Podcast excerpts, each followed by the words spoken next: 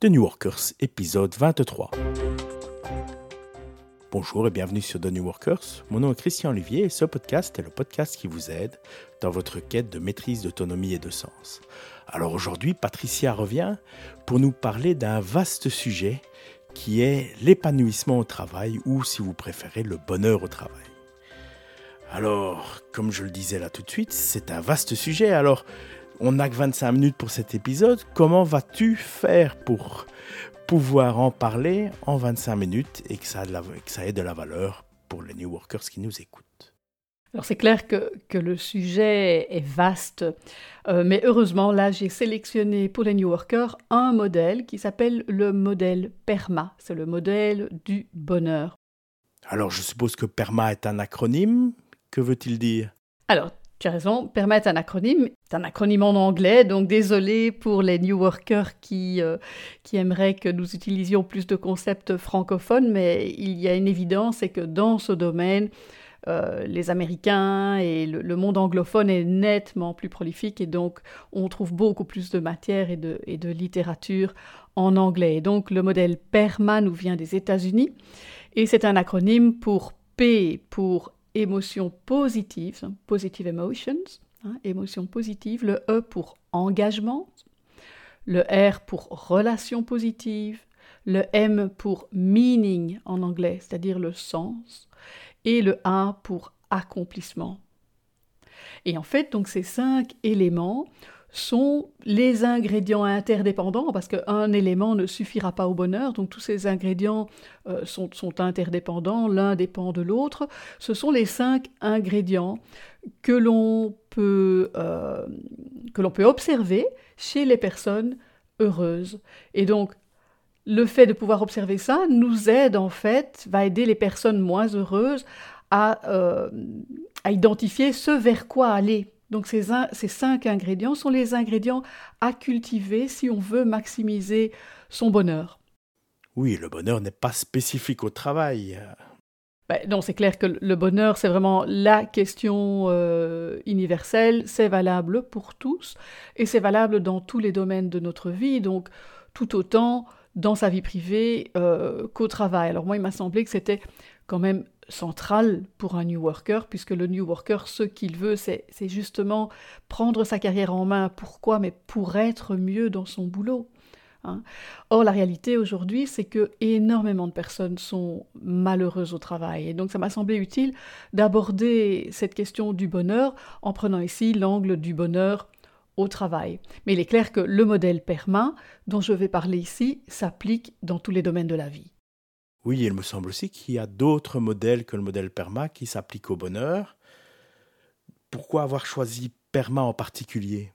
C'est vrai, il y a beaucoup d'autres modèles et je me suis beaucoup intéressée à cette question de l'engagement au travail, de, du bonheur au travail. C'est la raison principale de mon implication dans, dans ce podcast de New Workers, c'est aider en fait les New Workers à trouver plus de bonheur au travail. Donc j'ai beaucoup lu, étudié sur la question.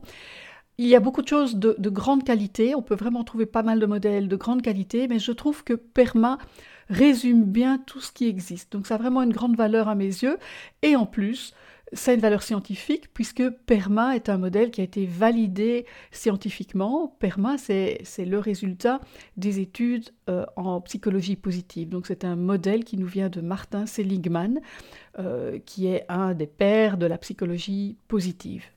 Je crois que les auditeurs ont remarqué que c'est quelque chose que tu apprécies, quand c'est scientifiquement prouvé. Alors on va parcourir un peu les, cinq éléments de l'acronyme.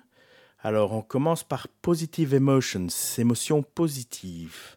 Ça, c'est l'élément tout à fait évident. Hein. C'est clair qu'on est mieux et qu'on s'épanouit euh, lorsque, lorsque l'on peut travailler dans la joie, lorsque l'on peut trouver du plaisir, euh, au travail, lorsque lorsqu'on s'entend avec les gens, lorsqu'on a des sentiments de satisfaction, de contentement.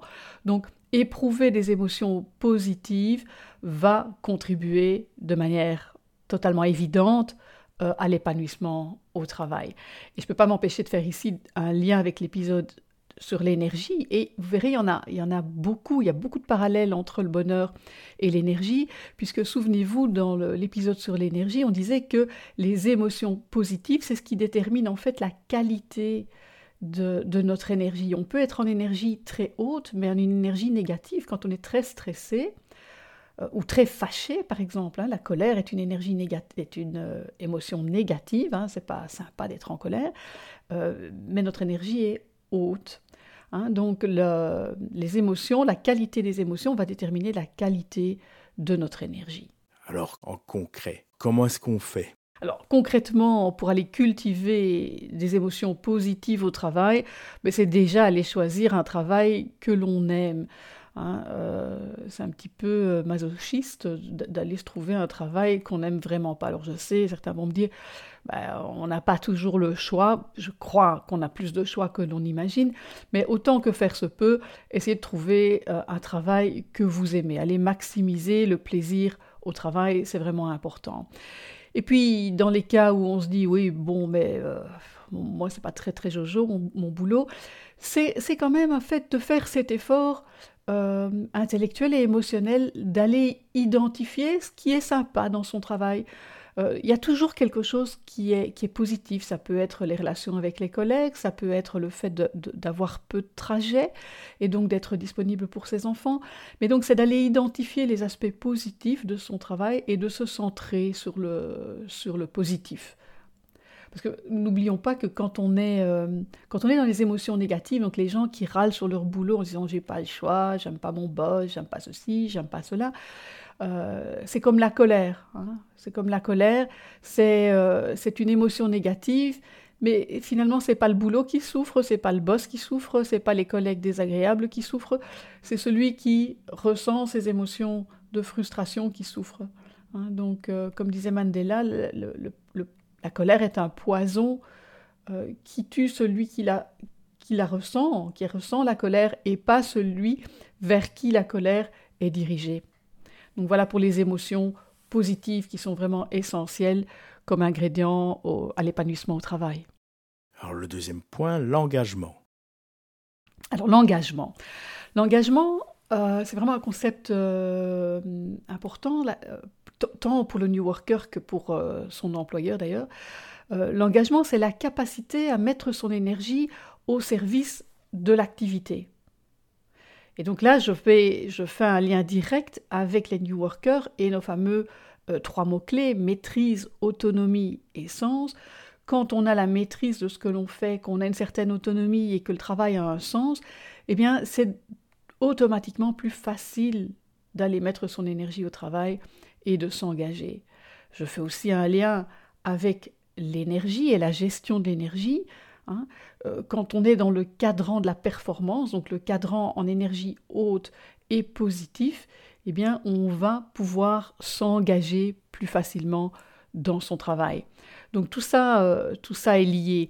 Et souvenez-vous, j'avais déjà parlé dans l'épisode sur l'énergie, je pense, de ce fameux état de flow, de flux, hein, qui, euh, qui est l'expérience optimale en français. C'est cet état où on va être complètement absorbé par l'activité.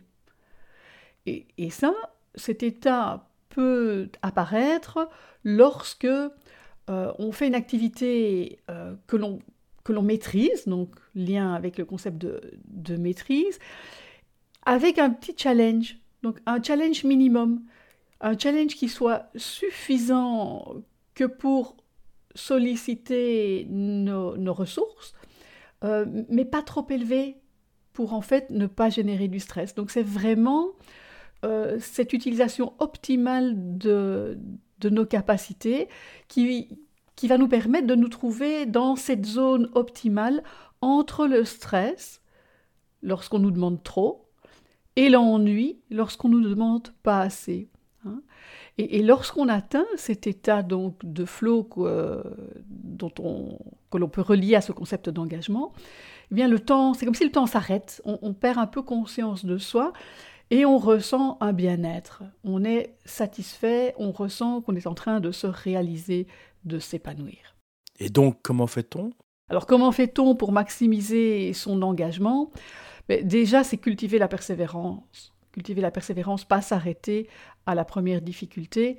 Hein, euh, donc pour, vraiment arriver à, acquérir la maîtrise de son métier et pouvoir s'engager. L'attention aussi, on a, je ne sais pas si on n'a pas encore beaucoup parlé de l'attention dans les épisodes, ça vaudrait la peine qu'on fasse un, un, épisode rien que là-dessus. Euh, on remarque à notre époque que nous perdons notre pouvoir d'attention, c'est-à-dire nous, nous perdons cette capacité à rester concentrés sur notre travail et, à, être absorbés par son travail. Et là, c'est tous les apports de la pleine conscience qui peuvent nous aider en fait à maximiser notre attention et donc maximiser notre pouvoir de concentration sur une tâche, concentration qui est indispensable pour atteindre cet état de bien-être dans le travail. Alors, autre manière de faire qui, qui, nous est prônée justement par Martin Seligman et par tout, tout le courant de la psychologie positive, c'est d'identifier ce qu'ils appellent en anglais les signature strengths, donc nos forces.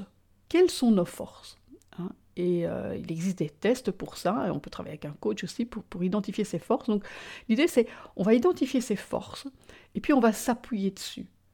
Pourquoi? Ben, Parce que si on s'appuie sur nos forces, eh bien d'office, le travail est entre guillemets plus facile, plus fluide. Hein et donc c'est intéressant de trouver des, activités qui soient adaptées à nos forces. Et certains employeurs l'ont bien compris et essayent en fait de mettre euh, les personnes dans des postes où ces personnes pourront exprimer leurs talents et leurs, compétences. Donc ça c'est vraiment lié à ce concept de maîtrise qui est un des éléments que nous recherchons dans, dans, les New Workers. Et le troisième élément, donc Premier élément, c'était cultiver la persévérance l'attention. Deuxième, c'était bien identifier ses forces. Le troisième, ben, je ne peux pas m'empêcher toujours de refaire ce lien avec euh, l'énergie. C'est de gérer son énergie pour vraiment arriver à mettre son énergie euh, dans le cadran performance, donc de mettre son énergie au service de l'activité que l'on est en train de réaliser. Alors voilà pour l'engagement. Maintenant, les relations positives. Alors les relations positives. Il est clair que euh, nous sommes des êtres sociaux, donc ça c'est aussi assez évident qu'on n'est pas heureux si on si on n'est si n'est pas dans des relations positives, aller au travail et, ne, s'entendre avec personne, c'est juste un cauchemar, quoi. Hein. Euh, nous sommes des êtres sociaux. L'être humain, il se construit dans la relation. nous avons besoin des autres pour survivre, euh, mais aussi, et c'est plus important à l'âge adulte, pour grandir, pour continuer en fait à se développer et à s'épanouir. C'est un leurre d'imaginer que, que l'on peut tout faire tout seul. Hein. Alors donc c'est du bon sens, hein, donc que les relations positives euh, nous aident à nous épanouir au travail. Et c'est intéressant de noter qu'il y a quand même beaucoup d'études euh, aujourd'hui qui viennent confirmer ce fait. Hein, les gens, en fait, euh, vont mettre en avant les relations positives avant l'argent.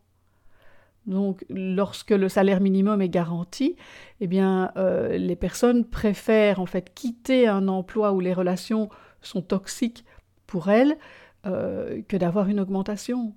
Hein. Donc, les relations positives euh, passe avant d'autres critères en termes de, motivation. Il y a une étude qui montre que la productivité est directement proportionnelle. Donc le facteur, en fait, le premier facteur déterminant de la productivité, c'est la relation avec son chef. C'est quand même assez interpellant. Donc les relations positives sont vraiment essentielles si on veut s'épanouir au travail. Alors comment fait-on en réalité? Oui, alors concrètement, quand on parle de relation, ben, il y a deux bouts à la relation. Il y a moi et il y a l'autre. La première étape, ben, c'est travailler sur moi-même, hein, prendre euh, ma part de responsabilité dans la relation. Et voilà, il y a des gens qui sont plus doués que d'autres au niveau relationnel. Et donc, c'est faire ce travail sur soi, c'est développer ses capacités relationnelles, donc apprendre à aller vers les autres. Euh, Peut-être éviter la médisance aussi. Moi, je suis toujours soufflée d'entendre tous les ragots de couloir dans les entreprises.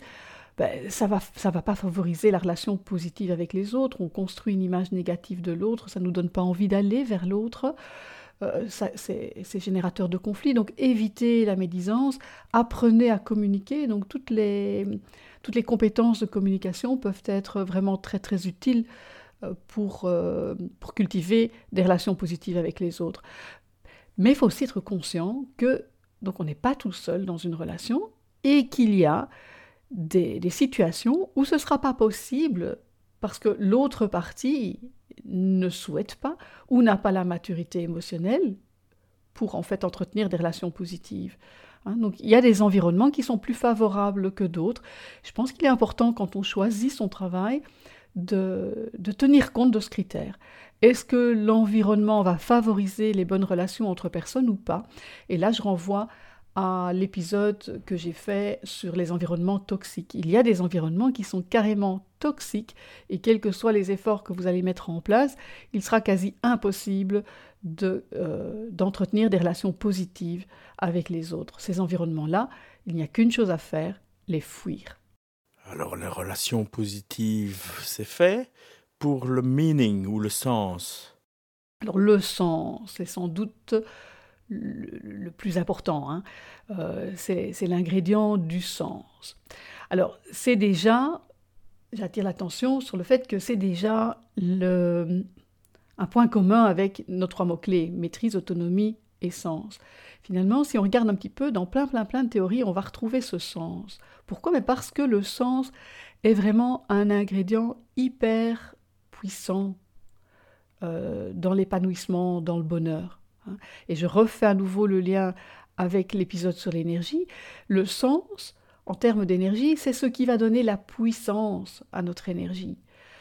Quand quand on consomme de l'énergie sur une activité qui a un sens pour nous, automatiquement, on va régénérer de l'énergie. On peut par exemple être très fatigué euh, physiquement, mais on va être tellement heureux donc on va recharger ses batteries au niveau émotionnel, au niveau spirituel, au niveau mental peut-être. C'est excellent en fait de travailler, euh, de donner son énergie sur des activités qui ont un sens pour soi, parce que la consommation d'énergie va être contrebalancée par une régénération automatique de l'énergie. Hein. Donc quand on fait des choses qui, pour lesquelles on est passionné, eh bien c'est beaucoup plus facile. Donc ça donne vraiment de la puissance à, notre énergie.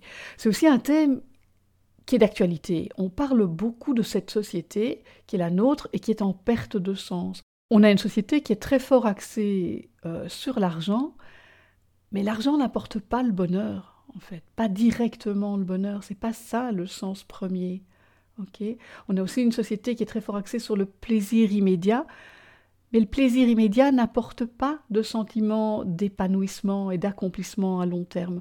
Donc c'est un thème qui est très présent dans notre société parce qu'en fait on se rend compte de plus en plus que notre société a perdu le sens.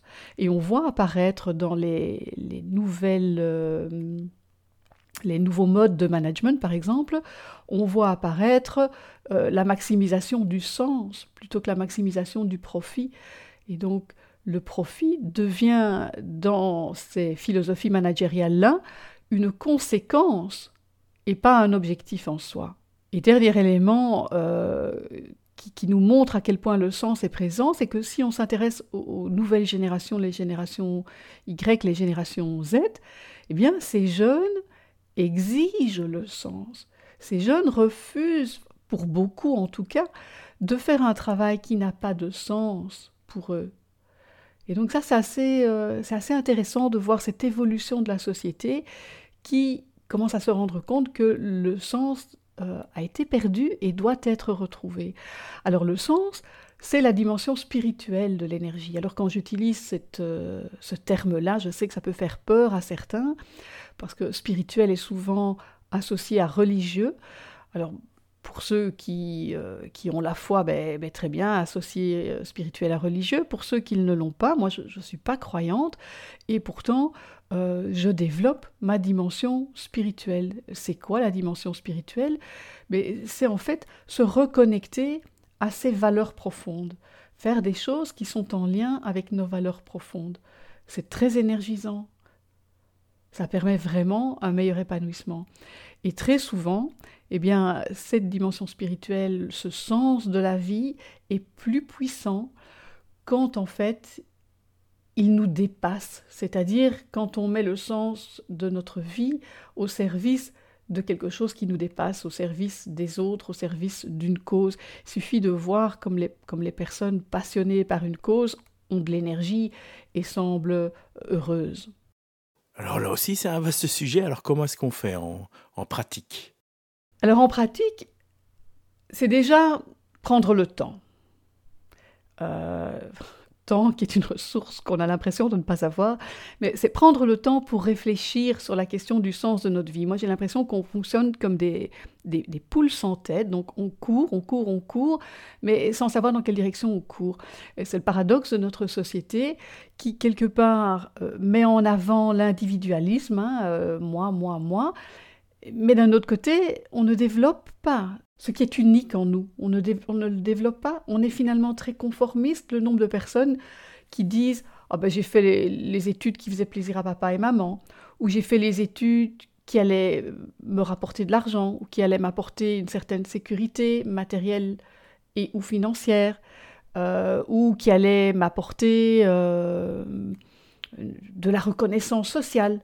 Mais ce sont toutes des raisons qui sont extérieures à nous et qui ne vont pas nourrir cette dimension spirituelle, qui n'auront pas nécessairement du sens pour nous.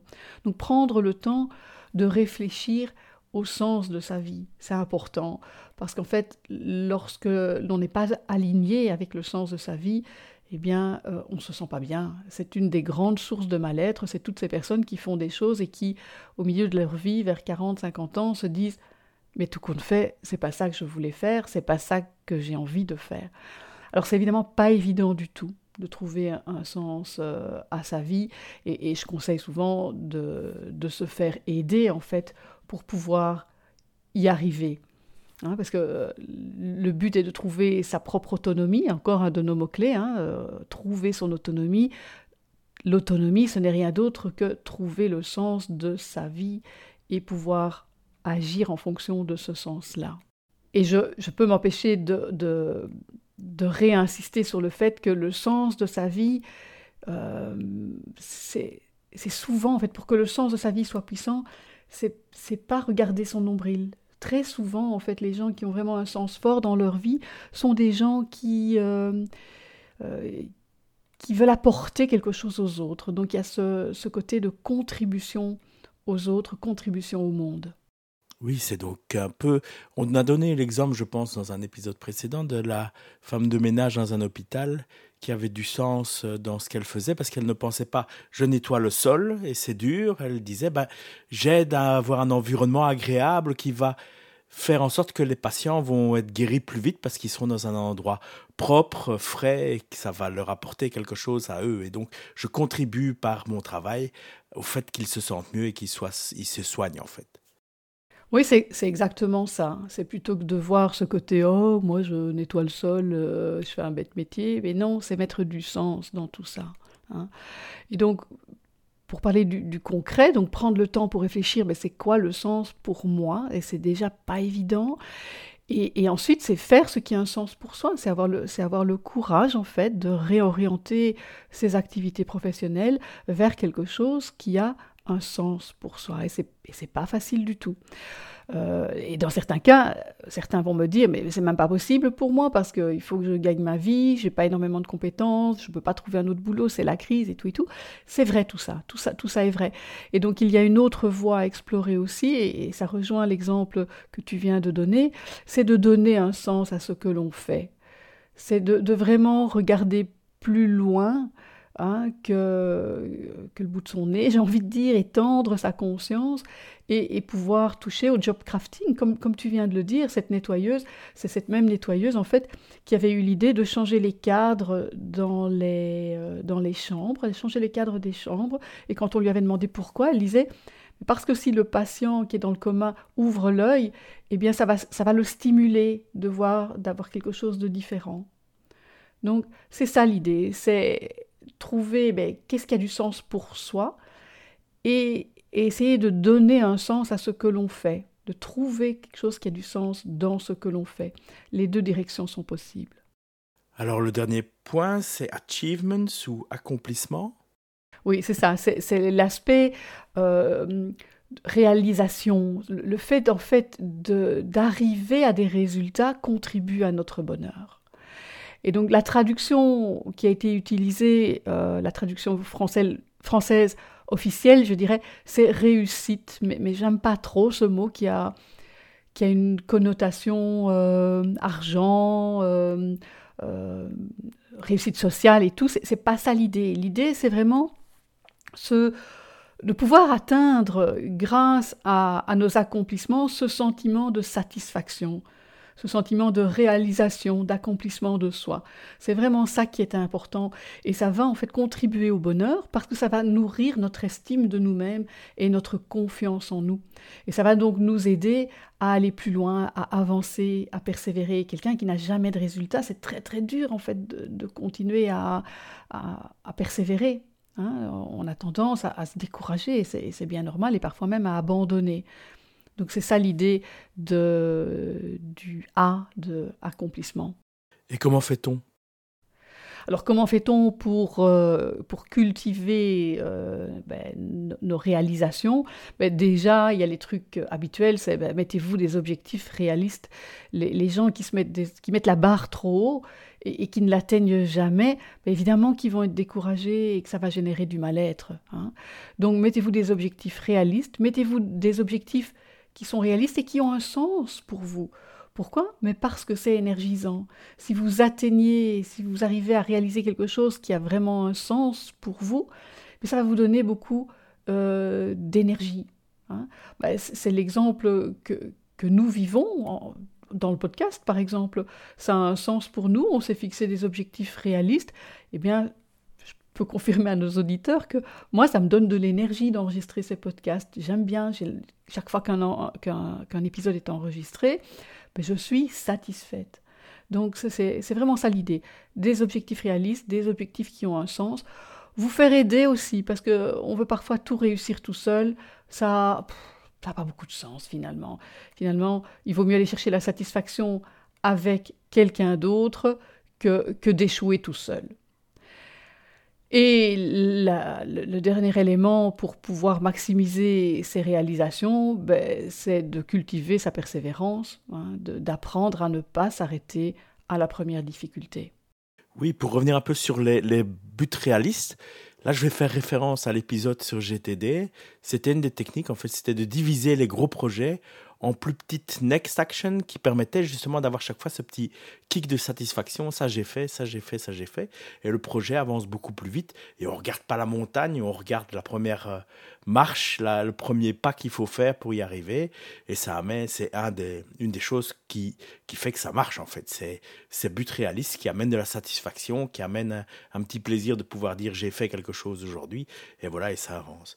Mais dis-moi, il me semble en regardant ces cinq points, qu'il y a un lien clair entre le, bonheur et la productivité. Ça me semble un peu intuitif, mais est-ce que tu vois une raison, une explication à, tout, à ça? Est-ce qu'il y a des points plus importants que les autres qui démontrent ça? C'est vrai qu'intuitivement, c'est tout à fait, euh, tout à fait euh, logique. Hein, c'est tout à fait logique parce que le bonheur, c'est quoi? Ben, C'est l'énergie de vie. Quand on est heureux, on, a, on a de l'énergie.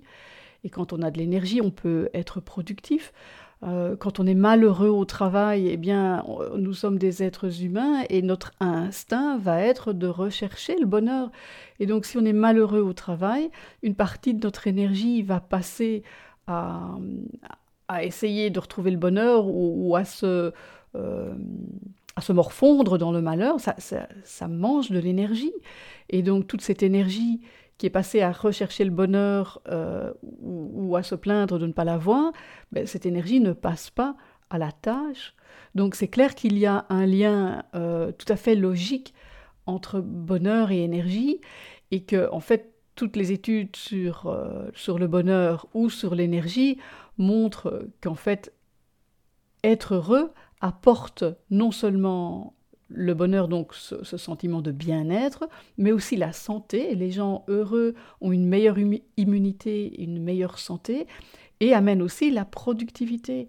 Les gens heureux sont plus productifs. C'est non seulement intuitif et logique, mais aujourd'hui, c'est très largement euh, démontré. Il y a des tas d'études, des tas d'études qui, le montrent.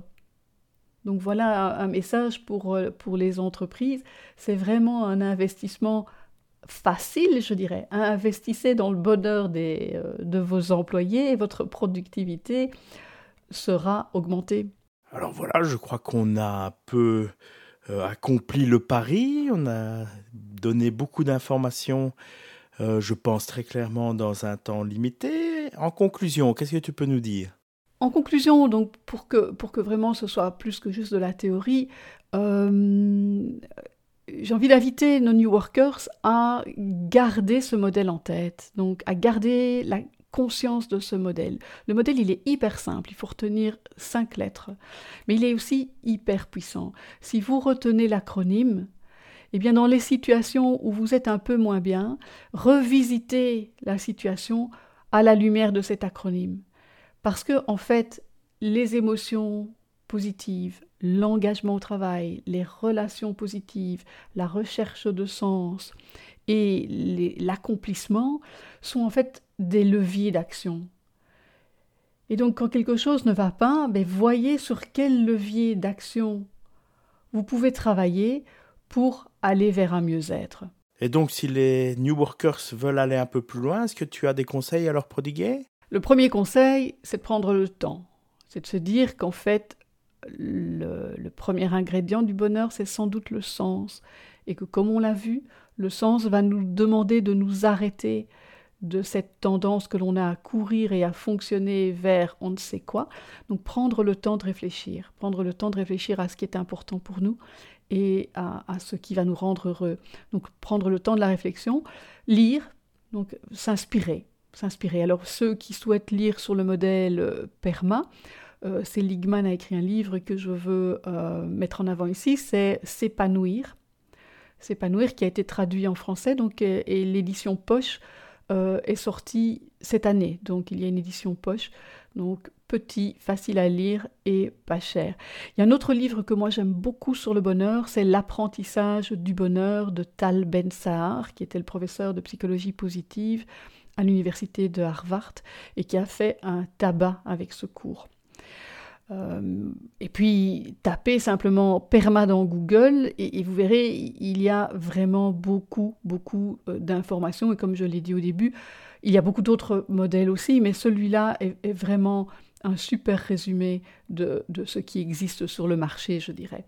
Et dernier conseil, c'est euh, ben, pas de tout faire tout seul. Si, si vraiment vous avez envie de sortir de problèmes de mal-être ou simplement de maximiser votre bien-être, parce qu'il y a des gens qui sont déjà très bien, qui ont simplement euh, cette envie d'aller plus loin, de, pouvoir euh, se réaliser encore plus, s'épanouir encore plus, eh bien, consultez, allez voir un coach, euh, participez à des séminaires, à des, à des groupes de travail. Parce qu'il faut bien se dire que la théorie, c'est bien joli, mais passer à la pratique va demander de, changer de comportement, c'est-à-dire de mettre en place des nouvelles habitudes. Et ça, ça se fait en mettant en place des rituels. Et ce qu'on constate, c'est que tout seul, c'est pas si facile que ça. Donc, ça a un sens de se faire aider pour mettre en place euh, des rituels. Oui, et puis dans ce cadre-là, nous sommes là, donc écoutez nos podcasts. En fait, quand on regarde quel que soit l'épisode, il y a souvent quelques fils rouges qui reviennent, et le bonheur au travail ou la satisfaction au travail, sous une forme ou sous une autre, et souvent de ces fils rouges, je constate. C'est du bon sens, c'est vraiment du bon sens. Si, si on cherche à avoir plus de maîtrise, d'autonomie et de sens, c'est pour être plus motivé au travail. La motivation, c'est de l'énergie positive. Hein, et, donc voilà, cette énergie, c'est vraiment l'énergie du bonheur, c'est l'énergie de la vie, et, on va le retrouver dans pas mal de nos épisodes. Et ben voilà, merci Patricia. Je vais inviter maintenant nos auditeurs à aller sur le site, s'abonner au podcast, nous laisser un petit commentaire, soit sur le site, soit sur la page Facebook. Euh, sur tnw.li fb pour la page Facebook et sur thenewworkers.com le site. Eh bien, merci beaucoup et au prochain épisode. À très bientôt.